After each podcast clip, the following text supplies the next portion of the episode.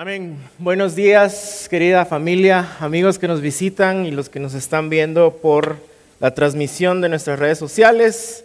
Qué bueno poder verles, tenerles para la conclusión de nuestra serie de la carta a los colosenses. Hemos estado durante las últimas semanas examinando, estudiando esta carta hermosa y hoy llega a su conclusión. Así que para eso les voy a pedir como siempre que puedan abrir su Biblia en Colosenses capítulo 4, versos 10, perdón, versos 7 al 18. Colosenses 4 versos 7 al 18 y cuando lo tengan puedan ponerse de pie para la lectura de la palabra del Señor.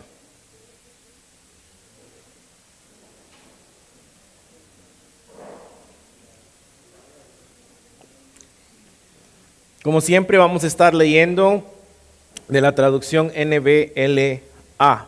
Colosenses 4, 7 al 18 dice la palabra del Señor.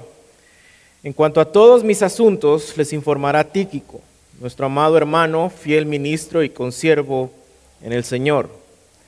Porque precisamente para esto lo he enviado a ustedes, para que sepan de nuestras circunstancias y que conforte sus corazones. Y con él a Onésimo fiel y amado hermano, que es uno de ustedes. Ellos les informarán acerca de todo lo que aquí pasa. Aristarco, mi compañero en prisión, les envía saludos. También Marcos, el primo de Bernabé, acerca del cual ustedes recibieron instrucciones. Si van a verlos, recíbanlos bien. También Jesús, llamado el justo, estos son los únicos colaboradores conmigo en el reino de Dios que son de la circuncisión y ellos han resultado ser un estímulo para mí. Epafras, que es uno de ustedes, siervo de Jesucristo, les envía saludos, siempre esforzándose intensamente a favor de ustedes en sus oraciones, para que estén firmes, perfectos y completamente seguros en toda la voluntad del Señor. Porque de Él soy testigo que tiene profundo interés por ustedes y por los que están en la Odisea y en Hierápolis. Lucas, el médico amado, les envía saludos y también Demas. Saluden a los hermanos que están en la Odisea, también a Ninfas y a la iglesia que está en su casa. Verso 16.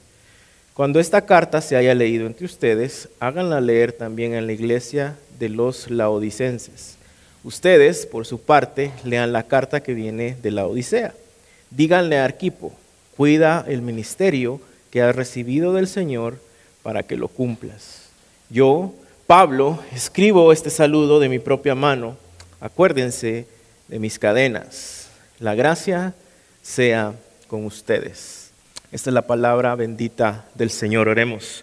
Amado Dios, te damos gracias una vez más porque como iglesia, como tu pueblo, podemos abrir tu palabra, Señor, para que ésta anime, confronte nuestros corazones, para que ésta nos lea a nosotros y nos santifique, Señor. Te pedimos, Señor, que hoy al concluir esta carta podamos salir de acá retados y animados, Padre, para poder dar mucho fruto. Haznos hacedores más que oidores. Esa es nuestra oración siempre, Señor. Eh, te pido que me uses, cierra mi boca, mis pensamientos y que sean tus palabras, Señor, en mi boca y lo que tú ya has dicho en tu palabra santa. Es en el nombre de tu Hijo amado Jesucristo, nuestro Señor y Salvador, que oramos. Amén y amén. Pueden sentarse. Llegamos entonces a la conclusión de esta hermosa carta de Pablo a los colosenses, en donde Pablo eh, ha recordado a la iglesia en Colosas quién es Cristo, qué ha hecho Cristo ha recordado a la iglesia en Colosas que Cristo es soberano sobre todas las cosas, que Él es preeminente sobre todas las cosas, que es supremo ante todas las cosas. También les ha recordado que eh, hay maestros en medio de ellos que están enseñando doctrinas que van en contra del Evangelio y les ha informado acerca de cómo deberían de recibirlas y al mismo tiempo rechazarlas al entender el Evangelio. La primera parte de esta carta, como la mayoría de las cartas de Pablo, eh, está llena de teología profunda, de doctrina profunda. Y luego en la segunda parte, como siempre lo hace Pablo, empieza la parte práctica y él empieza a hablar en el capítulo 3 acerca de cómo se ve una vida en Cristo.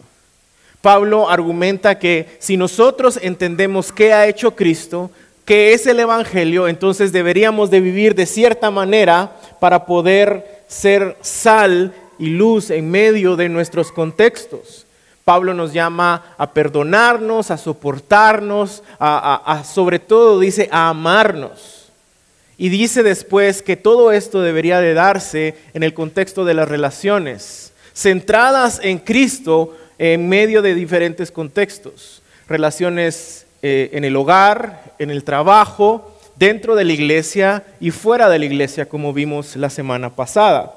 Y Pablo concluye esta carta dando un ejemplo de lo que él ha enseñado respecto a las relaciones. Él nos muestra cómo se ven sus relaciones personales, sus amistades en el Señor. Y es importante que nosotros veamos esto de una manera práctica, pero también de una manera muy humana. Porque cuando hablamos del apóstol Pablo, no es cierto que a veces esperamos escuchar estos sermones doctrinales profundos y teológicos, los cuales por supuesto da Pablo, pero muchas veces olvidamos que son seres humanos comunes y corrientes, como tú y como yo, que tenían relaciones, se relacionaban con gente y nos pueden enseñar mucho acerca de la practicidad de esas relaciones. Jesús era igual, era Dios encarnado pero él tenía amigos, tenía relaciones, lloró, por su amigo, tenía mejores amigos, personas cercanas. Y muchas veces olvidamos entonces que en medio de toda esta doctrina y teología que es muy buena, ¿cuál es la practicidad de ella? Y Pablo entonces nos muestra cuáles eran sus amistades, sus relaciones en Cristo Jesús. Y vemos al final, en el, en el verso 7 al 18, 10 eh, personajes, 10 amigos, 10 relaciones que Pablo tenía, que creo que podemos categorizar eh, o agrupar, mejor dicho, en cuatro categorías. La primera categoría de amigos son amigos que Pablo envió, versos 7 al 9. Dice, eh, bueno, recordemos primero que Pablo está en cadenas, está arrestado en Roma y vive encadenado literalmente, él envía a estos dos amigos personales a Colosas con esta carta. Verso 7 dice, en cuanto a todos mis asuntos les informará Tíquico, nuestro amado hermano, fiel ministro, consiervo en el Señor, porque precisamente para esto lo he enviado a ustedes, para que sepan de nuestras circunstancias y que conforte sus corazones. El primer amigo es Tíquico.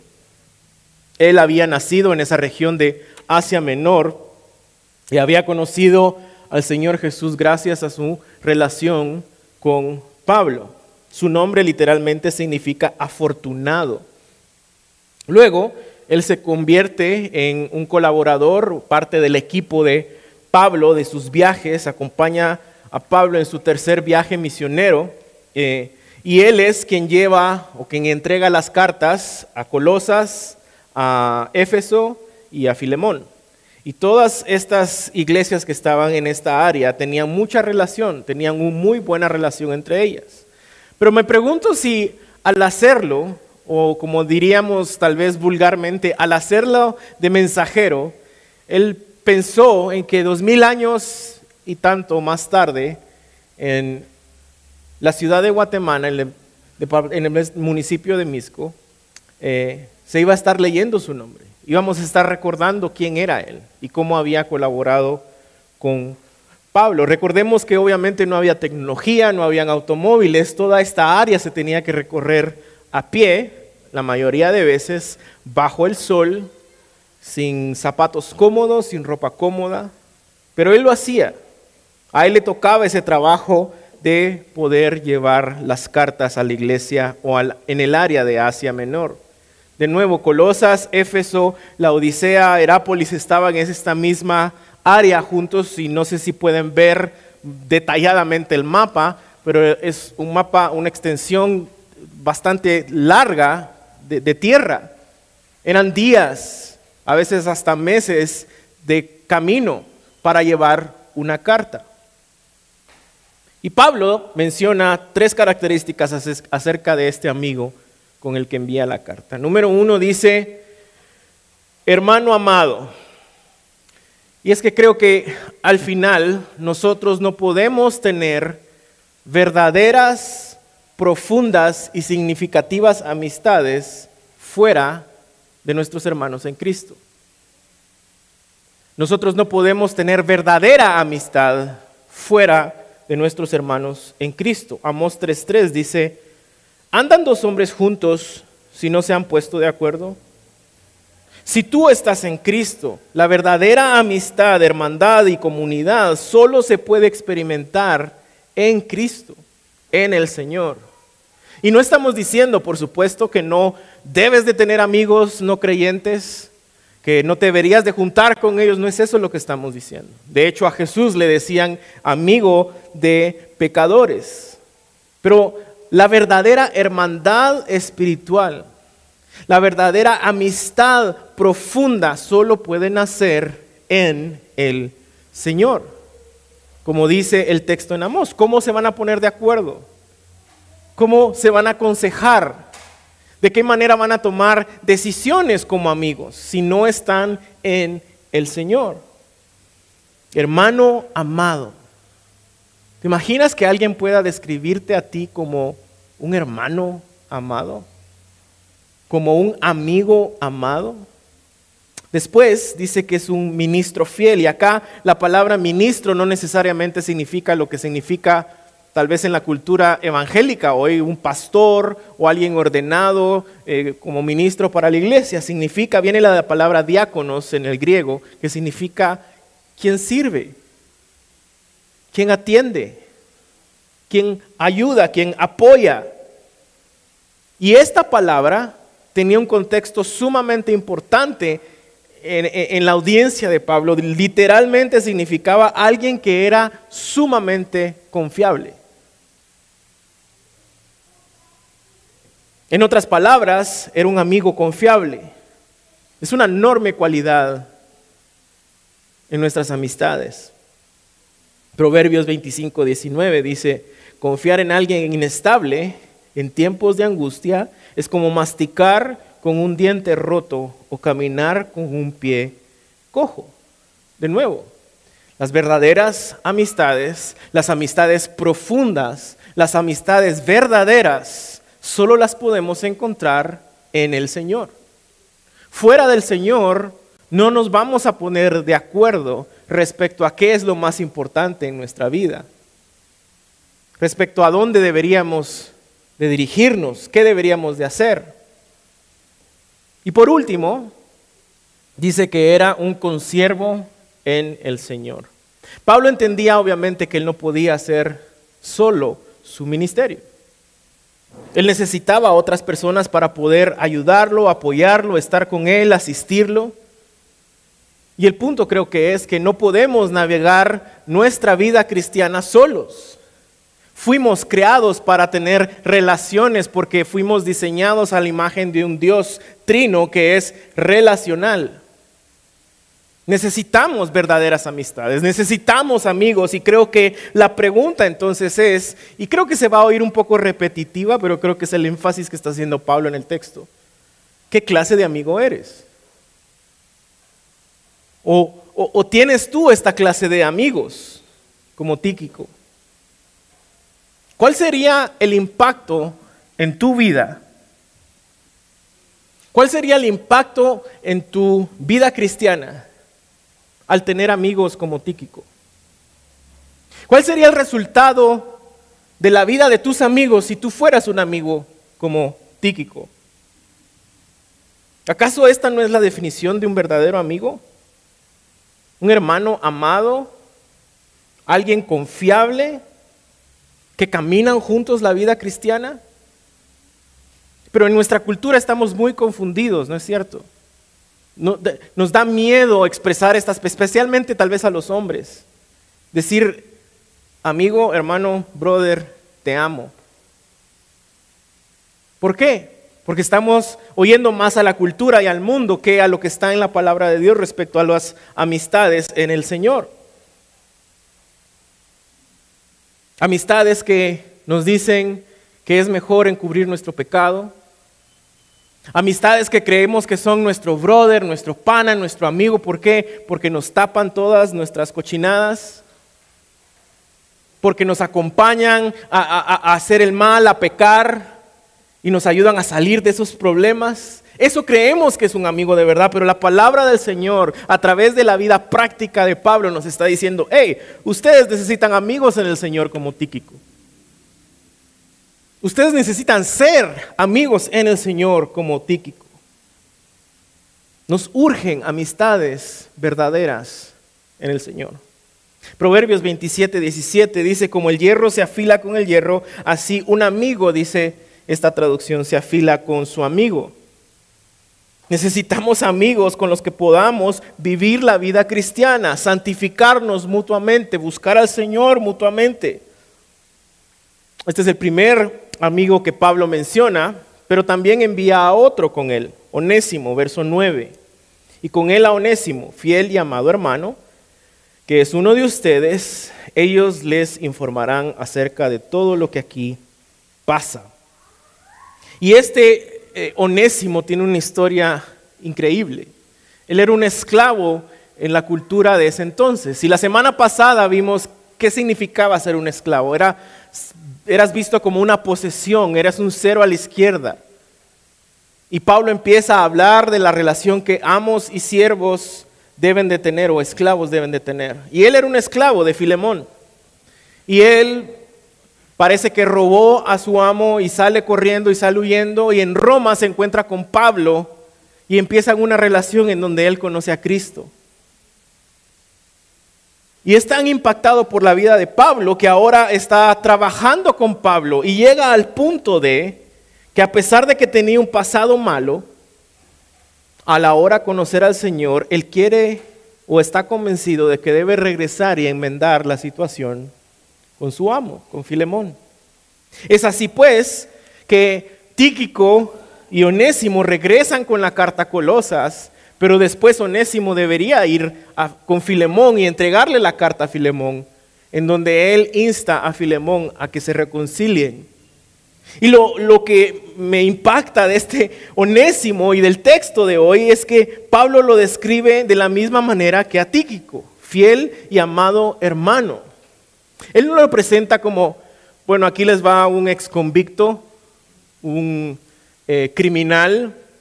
Tengan cuidado cuando entre a la iglesia, escondan sus pertenencias. Denle espacio porque de plano hay que hacerlo, pero cuidado. Está describiéndolo con las mismas palabras que describe a su amigo Tíquico. Onésimo tenía una nueva identidad en Cristo. ¿Gracias a quién? A su amigo Pablo, que le presentó el Evangelio. Y la pregunta es, ¿estás presentándole tú el Evangelio a tus amigos? ¿Es el Evangelio y eh, eh, la identidad en Cristo la que regula tus relaciones con tus amistades? Porque en nuestra naturaleza es tan fácil que nuestras amistades y nuestras relaciones se vuelvan transaccionales. Tú tienes algo que yo necesito, yo tengo algo que tú necesitas, seamos amigos y nos beneficiamos juntos. Lo cual realmente no es pecado en sí mismo, pero debemos de examinar nuestro corazón. ¿Por quién y para qué estamos viviendo? ¿Estamos viviendo para nuestra propia vida para nosotros mismos o para la gloria de aquel que nos llamó de las tinieblas a su luz admirable. Pablo está dando un ejemplo con unésimo de lo que el Evangelio produce en la vida del creyente. No solo lo llevó a Cristo, sino lo instó a hacer lo correcto, a vivir una vida en Cristo. Y le da todo su apoyo, lo cuida, lo presenta a la iglesia como un fiel y amado hermano.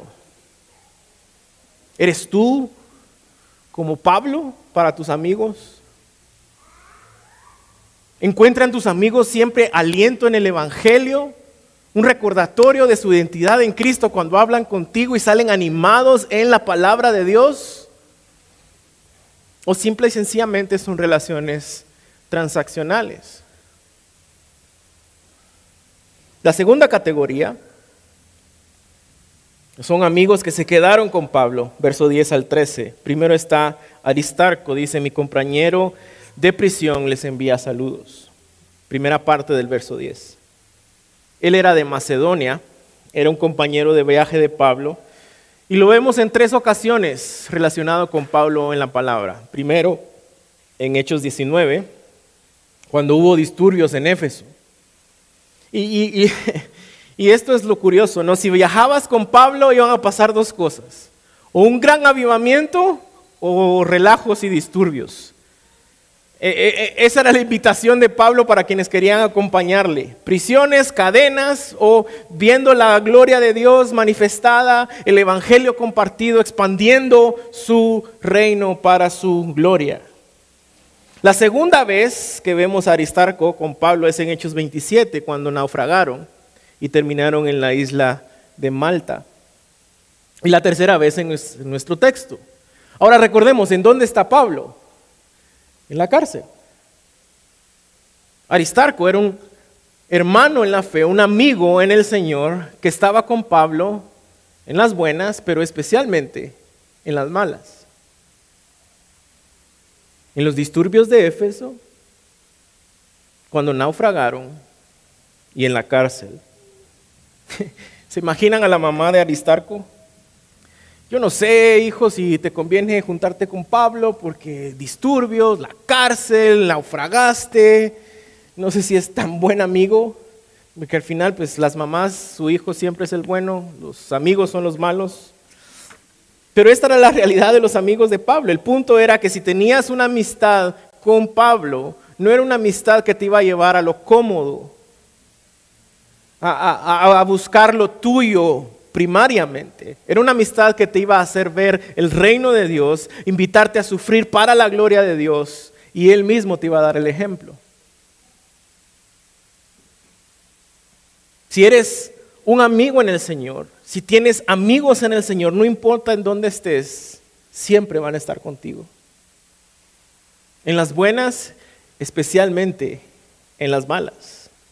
Van a acompañarte, van a apoyarte, pero también de nuevo van a llevarte fortaleza a través de la lectura de la palabra del Señor. Estas son las verdaderas amistades en el Señor. Proverbios 19, 17. En todo tiempo ama al amigo y es como un hermano en tiempo de angustia.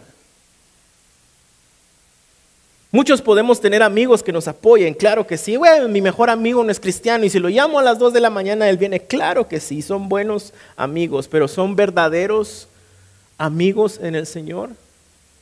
Porque más allá del apoyo, te llevan a la palabra en medio de la aflicción. Y, y de nuevo, no estoy diciendo que debes de rechazar esas amistades, sino que debes de, como con Onésimo, llevarlas al Señor. Pero somos nosotros ese tipo de amigos. Y de nuevo, puede sonar repetitiva esta pregunta, pero creo que es la, experiencia de Pablo, eh, el argumento que implica el hacernos esa pregunta. Luego está otro amigo, verso, segunda parte del verso 10. Marcos, el primo de Bernabé, acerca del cual ustedes recibieron instrucciones. Si va a verlos, recíbanlo bien Marcos es un poco más conocido para nosotros. Es el autor de uno de los evangelios. Él venía de una familia muy adinerada. Su mamá se, llamaba María. Y, tiene una historia interesante. Porque si ustedes recuerdan o saben, en el primer viaje misionero iba Pablo, Silas y Bernabé. Y de repente, eh, pues a medio camino Marcos se arrepiente. Algunos dicen que, la Biblia no lo dice, pero algunos dicen que era porque las condiciones no le parecían y él estaba más acostumbrado a la comodidad de su casa, teniendo mucha plata, pues no lo sabemos. El punto es que él se arrepiente y se regresa. Y Pablo se molestó con él. Pablo se enojó con él. En el segundo viaje misionero, Bernabé le sugirió de nuevo a Pablo que llamaran a Marcos. ¿Y qué creen que dijo Pablo? No, Absolutamente no. Y bueno, empezó a levantarse este conflicto entre ellos, al final se dividieron, Pablo se fue por un lado, Bernabé se fue por otro con, con Marcos a Chipre. Y dos amigos que estaban en el Señor, trabajando para el Señor, tuvieron un gran desacuerdo. Tuvieron una pelea. Pero al final de la historia leemos que hubo una reconciliación, una reconsideración de esta situación. Porque los amigos en el Señor siempre se dan segundas oportunidades. En 2 de Timoteo, capítulo 4, Pablo está hablando antes de entregar su vida. Son las últimas palabras de la vida del apóstol Pablo. Y él dice en la segunda parte del verso 11, toma a Marcos y tráelo conmigo, porque me es útil para el ministerio. Muchos teólogos traducen esto de manera tal vez más contemporánea diciendo, necesito a Marcos, necesito su ayuda. Marcos los había abandonado, Pablo estaba molesto, pero las amistades en el Señor ofrecen una segunda oportunidad siempre. No siguen los consejos de nuevo culturales de las amistades. No, pues si ya te traicionó una vez, no sé, yo tendría cuidado. Si quieres perdonarlo, pero, pero tal, no sé, tal vez de lejitos. Te aseguro que lo va a volver a hacer. No va a pasar, mira, ni dos meses y te lo va a volver a hacer, te lo estoy diciendo. Yo que vos. Proverbios de nuevo. Proverbios tiene mucho que hablar acerca de las relaciones también. Capítulo 19, verso 11. La discreción del hombre le hace lento para la ira y su gloria es pasar por alto la ofensa.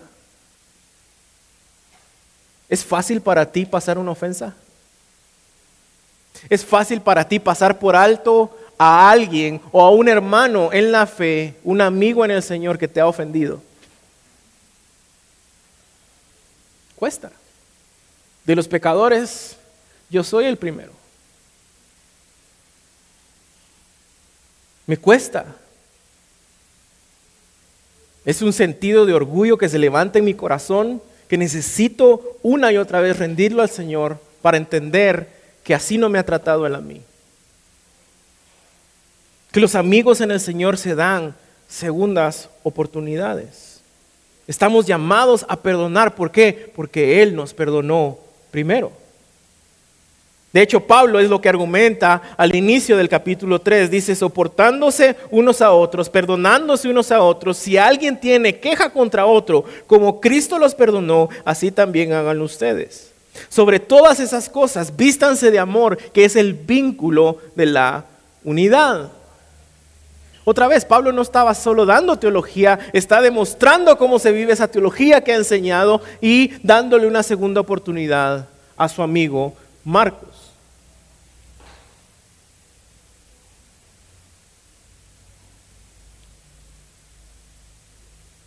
El siguiente amigo que se quedó con Pablo es Jesús el justo. Verso 11.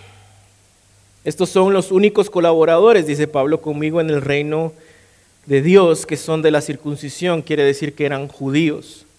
Y ellos han resultado ser un estímulo para mí.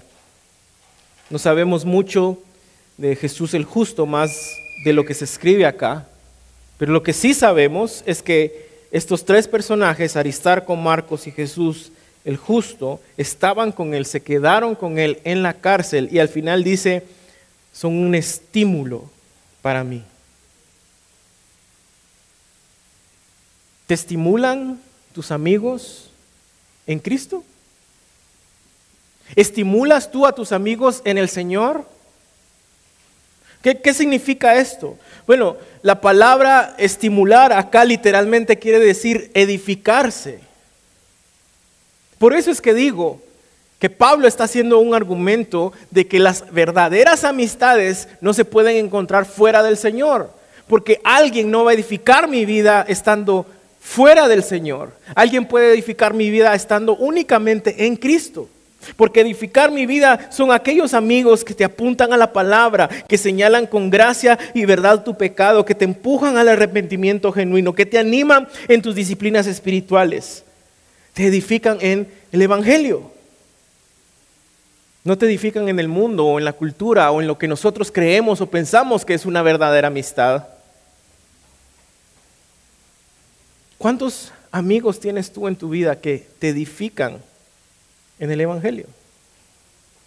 ¿A cuántos amigos estás tú edificando en el Evangelio?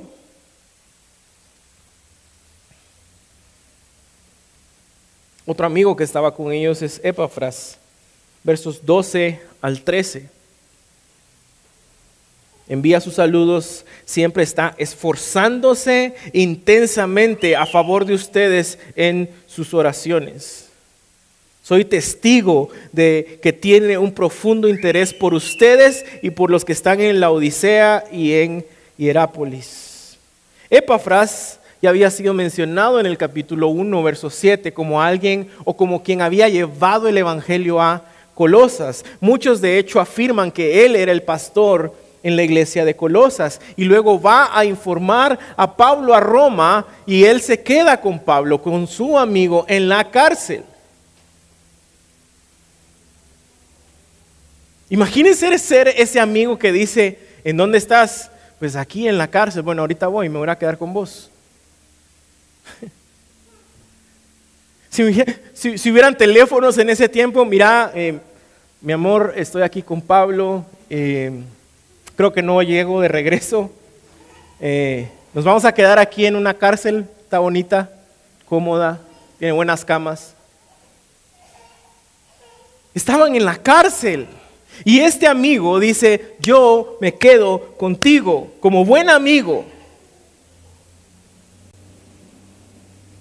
Y ojo que no solo dice que se quedó con él, sino que oraba fervientemente, intensamente. Esa palabra intensamente en el griego viene, es agonizo, viene el original de agonizar. Es la misma palabra y expresión que se usa para describir a Jesús en el Getsemaní orando, derramando sangre por lo intenso de su oración ante el Padre.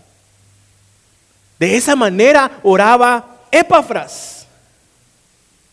Y no solo por Pablo, sino por los colosenses, por otras ciudades, por otras personas, la Odisea, Hierápolis, que era toda esa área de iglesias de Asia Menor. Piensen en esto, hermanos. ¿No estaban en un hotel? ¿No estaban en la casa de verano de Pablo? Como para decir, me voy a echar un mi retiro aquí con mi amigo, vamos a orar. No, no está mal hacer esas cosas. Pero piensen en el contexto, están en la cárcel. Y lo que mueve todas las intenciones de Pablo y sus relaciones, lo vimos la semana pasada, en donde dice, oren para que Dios abra puertas en medio de esta, de esta cárcel, para que el Evangelio, el misterio de Cristo sea conocido. Ellos no estaban buscando su fama, ellos no estaban buscando ser los mártires y que todos lo reconocieran, ellos estaban buscando la gloria de Dios. En medio de su amistad, en medio de su relación. Los amigos en el Señor no solo nos acompañan en las dificultades, sino también oran junto con nosotros fervientemente, los unos por los otros, y no solo por ellos, sino por su iglesia local y por su ciudad. ¿Cuándo fue la última vez que tú te juntaste con un buen amigo y decir, ¿por qué no oramos hoy? ¿Será que nos juntamos hoy en la tarde para orar? No tiene nada, absolutamente nada de malo. Llamar y decir, nos echamos un café, comemos una carne, vemos el partido, disfruto ese tipo de relaciones. Pero ¿cuándo fue la última vez que le dijiste a un amigo, ¿por qué no nos juntamos a orar? Yo oro por vos, vos orás por mí, oremos por la iglesia local, oremos por nuestra ciudad. Pero otra vez la cultura ha torcido el tipo de amistades que deberíamos de tener. En los hombres es otra vez quienes nos encubren en nuestro pecado, quienes nos incitan a hacer lo malo, a que nos retan a ver qué tan machos somos. Esos son los cuates, los brothers. Y, y Pablo le está dando completamente la vuelta a ese concepto a través de su mismo ejemplo. Otro amigo que estaba con Pablo, Lucas, también lo conocemos.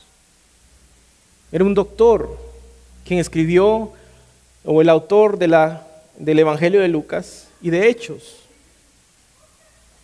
Era un doctor gentil que acompañaba a Pablo a sus viajes y estuvo con él durante su encarcelamiento. Muchos sugieren que como doctor él lo atendía, él velaba por él, pero no solo por su estado físico, sino por su alma, por su corazón.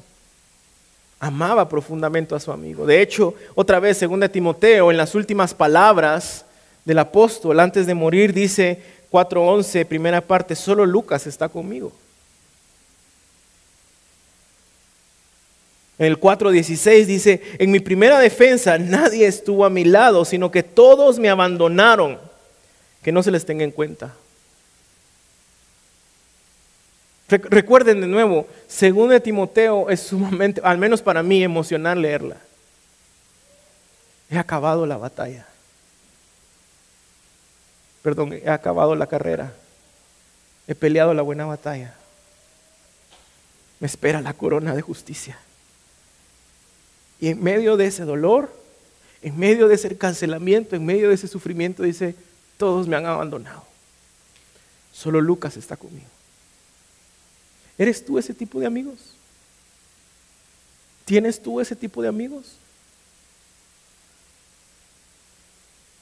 Con los que sabes que vas a estar y luchar hasta que Él regrese por nosotros y que vamos a poder vernos y decir, hemos acabado la carrera. Hemos peleado la buena batalla. O solo tenemos amistades superficiales que en nuestros momentos más oscuros y profundos de debilidad, de tentación, de tristeza, de depresión, no los encontramos. O están, pero no tienen absolutamente nada que decirnos porque no están en Cristo.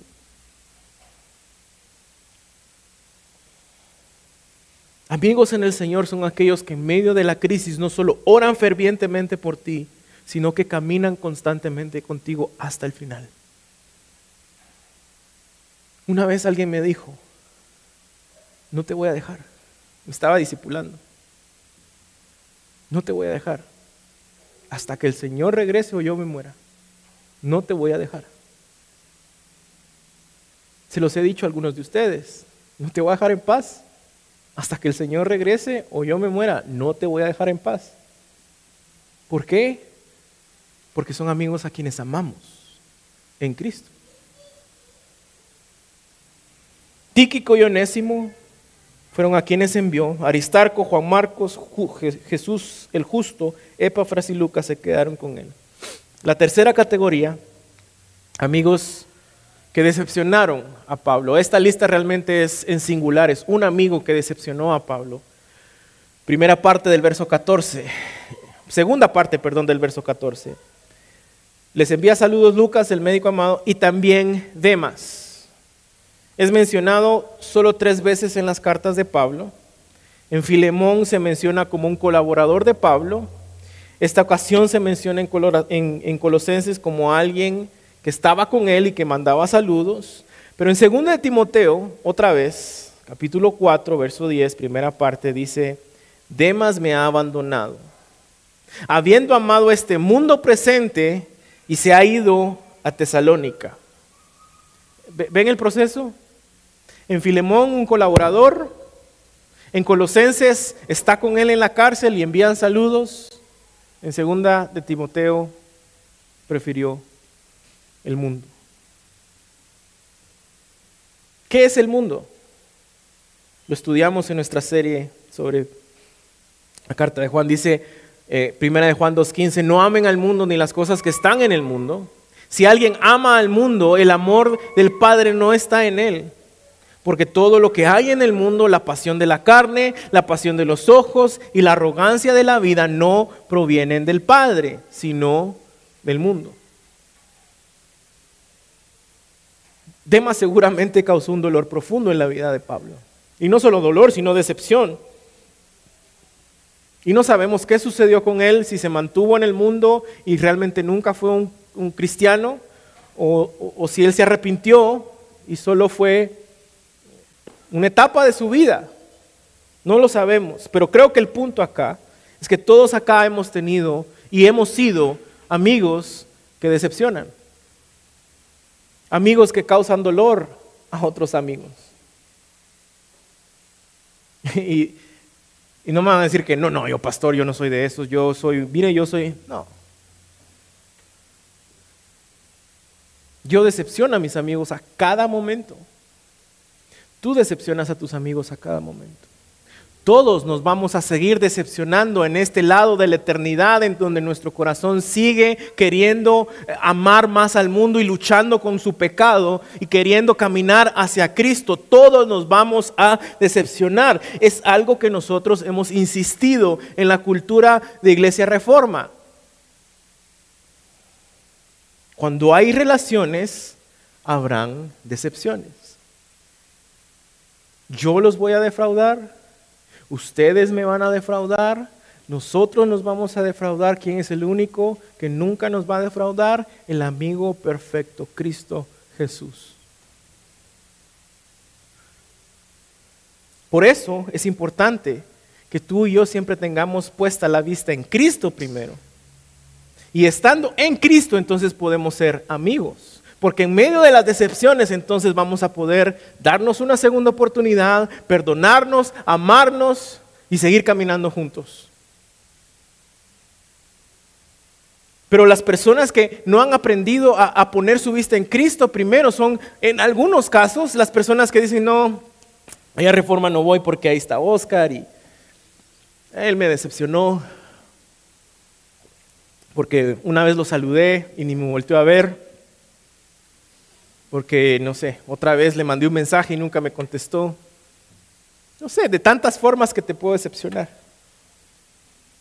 O no voy a, allá porque allá está fulano y, la verdad ellos me han decepcionado. Y si tú pretendes encontrar un cuerpo local de creyentes en donde no se decepcionen los unos a los otros, tienes serios problemas con tu conocimiento acerca de qué es la iglesia. Eso sucederá hasta que Él venga a hacer su obra perfecta y a mostrar su gloria para siempre, a vivir con nosotros, en donde no hay pecado. Si algo de nuevo hemos enfatizado, es que en medio de esa cultura de iglesia, de cuerpo local de creyentes, nos vamos a decepcionar. Pero ¿qué es lo que está diciendo Pablo acá? Perdónense, ámense, dense segundas oportunidades. Y la última categoría de amigos es a quienes Pablo saluda. Primero dice en el verso 15 a ninfas. Y luego da la instrucción de que esta carta debería de leerse en otras iglesias y las cartas a otras iglesias también en esta iglesia. La mayoría de teólogos están de acuerdo de que ninfas era una mujer que abría su casa para que la iglesia se reuniera ahí. Otros dicen que no, que era un hombre, la mayoría creen de nuevo que era una mujer. Y así inició la iglesia, en casas. Y no era porque era una estrategia innovadora para la iglesia, era porque el número de cristianos en ese momento era sumamente pequeño. No necesitaban edificios. Por otra parte, no era un movimiento o una religión aceptada por el Estado, digamos que no era legal en Roma también se necesitaban reunir de esa manera. Pero después la iglesia creció a tal punto en que se empezaron a usar edificios. Y nosotros hoy podemos abrir la palabra, leerla, estudiarla, pero en ese tiempo Pablo tenía que escribir una carta, necesitaba que enviar a Tíquico o a Onésimo, necesitaba que alguien la recibiera, necesitaba que alguien abriera su casa, necesitaba que alguien eh, la escuchara, que alguien la leyera. Es, eh, creo que lo que estamos viendo acá, lo que Pablo está diciendo es de nuevo que esto no se debe únicamente al apóstol Pablo, se debe al cuerpo de creyentes trabajando juntos para la gloria de Dios, para la extensión y expansión del reino de Dios.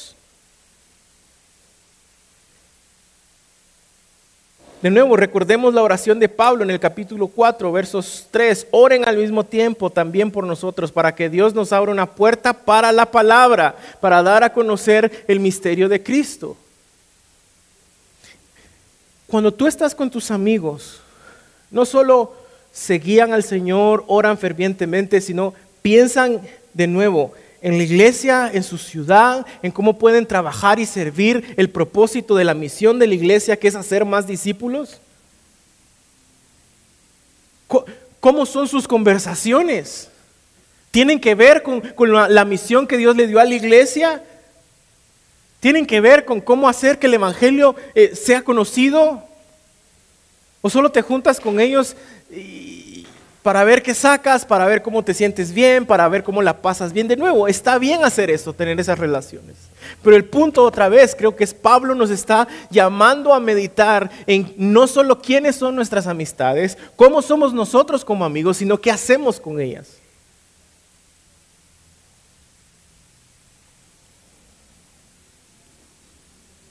Al mismo tiempo creo que todos de alguna manera, al trabajar para el Señor o hacer la obra del Señor, y no estoy hablando solo del domingo, estoy hablando de nuestra vida misional, donde Dios nos ha puesto en el día a día, quisiéramos ser como Pablo, ¿no es cierto? Si a alguien le preguntan acá que quisiera ser como Pablo, claro, pero no sé si estamos dispuestos a vivir como vivió Pablo, por una parte, pero por otra parte, no sé si estaríamos dispuestos a decir que, o a escuchar que alguien nos pregunte, no quisiera ser como Nésimo. No, no quisiera ser como Tíquico. O como Aristarco tal vez. O como Ninfa. Porque creemos que dentro del reino de Dios hay trabajos más importantes, más relevantes Creemos que tal vez eh, el, ser un pastor, el ser un líder en la iglesia es más importante. No es así. Nosotros no solo no tenemos un trabajo más importante que ustedes en el reino de Dios, donde Dios los ha puesto, sino que tenemos más responsabilidad. Nosotros vamos a dar cuentas de la iglesia. Nosotros vamos a dar cuentas de qué fue lo que hicimos, de qué fue lo que enseñamos. Y eso me hace temblar día a día, especialmente cuando abrimos la palabra y predicamos la palabra del Señor. No anheles un trabajo más importante, esa es la cultura a la que te está hablando. Uy, reconocimiento y fama y puesto, posición. No, anhela que tus amigos, que tus amistades y tus relaciones te animen a caminar en misión en donde el Señor te ha puesto. Sea abriendo la puerta para que la iglesia se reúna, siendo un anfitrión, un buen anfitrión como para la gloria de Dios, siendo tal vez un maestro, siendo quien envía, quien, quien, quien lleva las cosas, no sé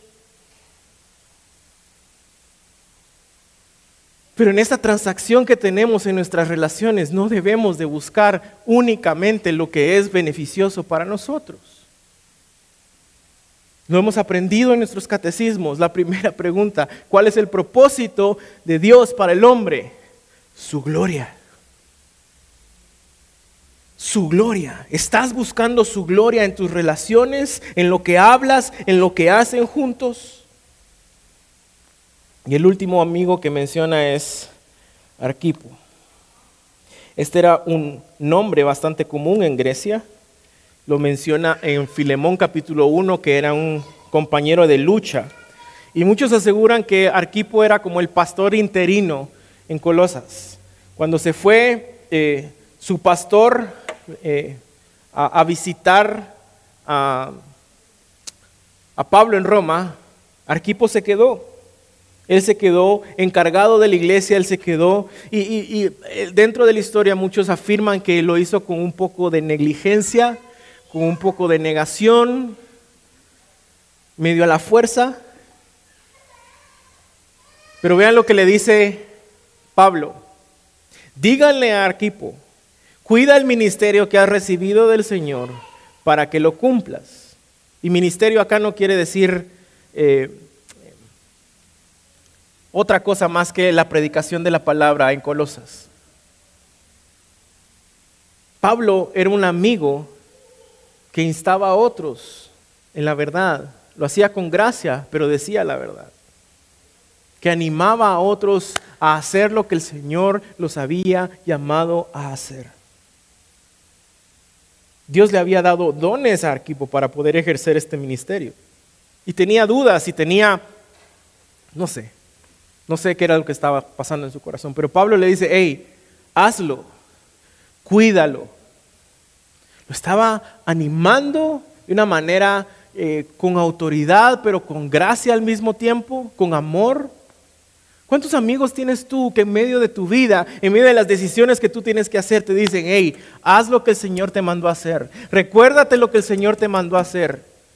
Hazlo. Y no solo eso, sino que aquí voy a estar contigo en las buenas y en las malas, orando fervientemente por ti, por la iglesia local, por nuestra ciudad, sirviendo juntos para la gloria de Dios. Somos esa clase de amigos, tenemos esa clase de amigos. Si algo me ha confrontado, animado, cuidado, regañado en medio del ministerio es tener personas a la par mía que constantemente me están recordando lo que el Señor me llamó a hacer. Que me dicen la verdad, pero me la dicen con gracia y con amor. Que caminan la vida cristiana conmigo. Que pueden regañarme. Que a veces me bajan de la moto grueso, como decimos en Guatemala, y ni para la camioneta me dejan. Que me mantienen los pies eh, sobre la tierra. Que mantienen el Evangelio como prioridad esa es la clase de amigos que necesitamos. Amistades en el Señor son cruciales para tu vida, cristiano.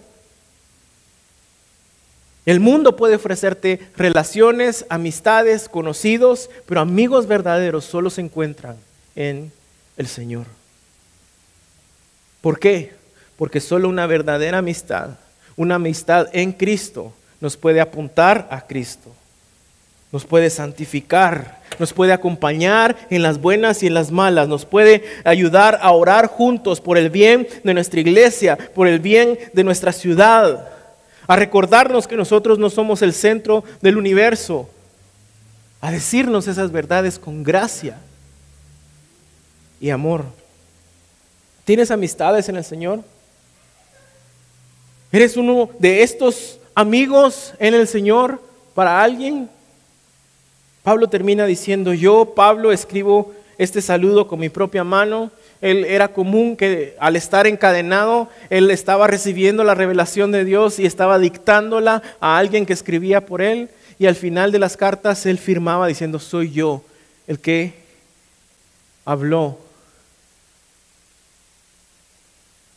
Acuérdense de mis cadenas, dice al final del verso 18. Pablo no era tan teólogo y famoso como para no pedir oración. Tan orgulloso como para decir, no, yo no necesito oración, yo estoy bien, todo está bien. Pero no es una oración eh, de, compasión eh, triste, ay, pobrecito Pablo, acuérdense de sus cadenas. No.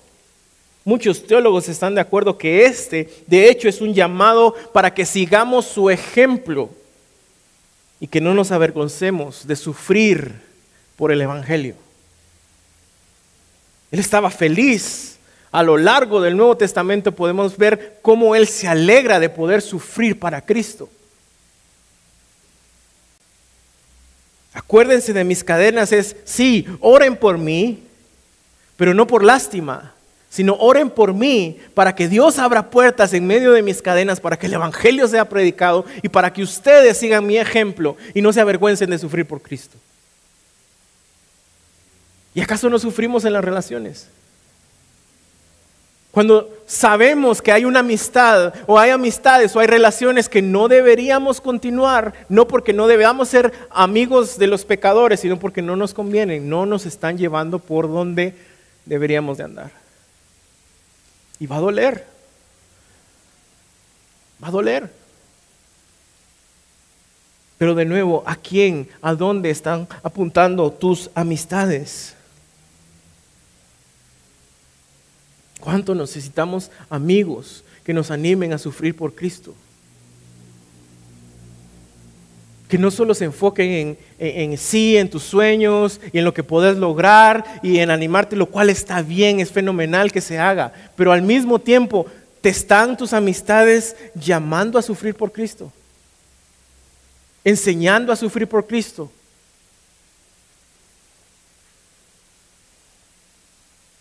En esta epístola hemos leído sobre la supremacía de Cristo, su preeminencia, su suficiencia y de cómo eso debería darnos una nueva vida en Cristo. Cómo informa e, ese conocimiento que tenemos de Cristo, cómo informa nuestros contextos relacionales. Y Pablo termina diciendo, la gracia sea con ustedes. Él termina de la misma manera que inició la carta, recordando la gracia de Dios. Y es que el corazón de Pablo está rebosando por la gracia de Dios. Él anhela fervientemente que esa misma gracia sea manifestada en sus amigos, en su iglesia, en su ciudad, a través de sus relaciones. La gracia es el favor de Cristo para el que no lo merece, transformando vidas y llevándolas hacia la gloria de Dios. La gracia es lo único que nos puede empoderar para vivir una vida como verdaderos amigos en Cristo. Solo la gracia del Señor nos puede transformar. Solo la gracia del Señor nos puede sostener. Solo la gracia del Señor nos puede informar a cómo ser y buscar verdaderas amistades en el Señor. Pongámonos de pie.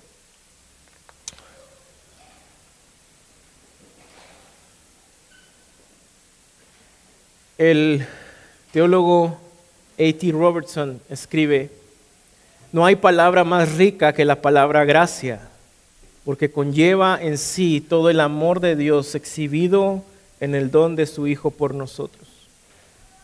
Eso es lo que recordamos en la Santa Cena. Hoy vamos a participar de la Cena del Señor. Un sacramento que nos recuerda la gracia de Dios para nosotros en Cristo Jesús un sacramento que nos recuerda que estamos unidos a Cristo. Y mientras recordamos la gracia de Dios, es mi oración que al concluir esta epístola, tú no puedas haber solo crecido en tu información respecto a la preeminencia de Cristo, su soberanía, su majestad, sino a la practicidad de la vida cristiana y cómo podemos ver a un Pablo, a un gran teólogo, a un gran maestro de doctrina y de fe, teniendo relaciones como cualquiera de nosotros las tiene. Que oremos hoy para que a través de la gracia del Señor podamos realmente vivir una vida en Cristo. Como siempre lo hacemos, recordamos que esta cena es para es una cena familiar no quiere decir que solo es para los que son miembros de Iglesia Reforma, sino que solo es para aquellos que han profesado fe en Cristo, que están viviendo una vida en Cristo. Así que papá, si tienes hijos pequeños, les puedes explicar por qué ellos aún no pueden participar de la Santa Cena. Y que eso les anime a ellos a seguir preguntando acerca de quién es Jesús y qué ha hecho Jesús. Pero antes de pedirle al equipo que pase con los elementos, también como siempre lo hacemos. Quiero que tomemos un momento para cerrar nuestros ojos y meditar en nuestra vida, en nuestro caminar cristiano. Si tenemos que pedir perdón, si tenemos que buscar algo en nuestro corazón para ponerlo delante de la cruz, hagámoslo. Y mientras lo hacemos, cantemos al Señor también en alabanza.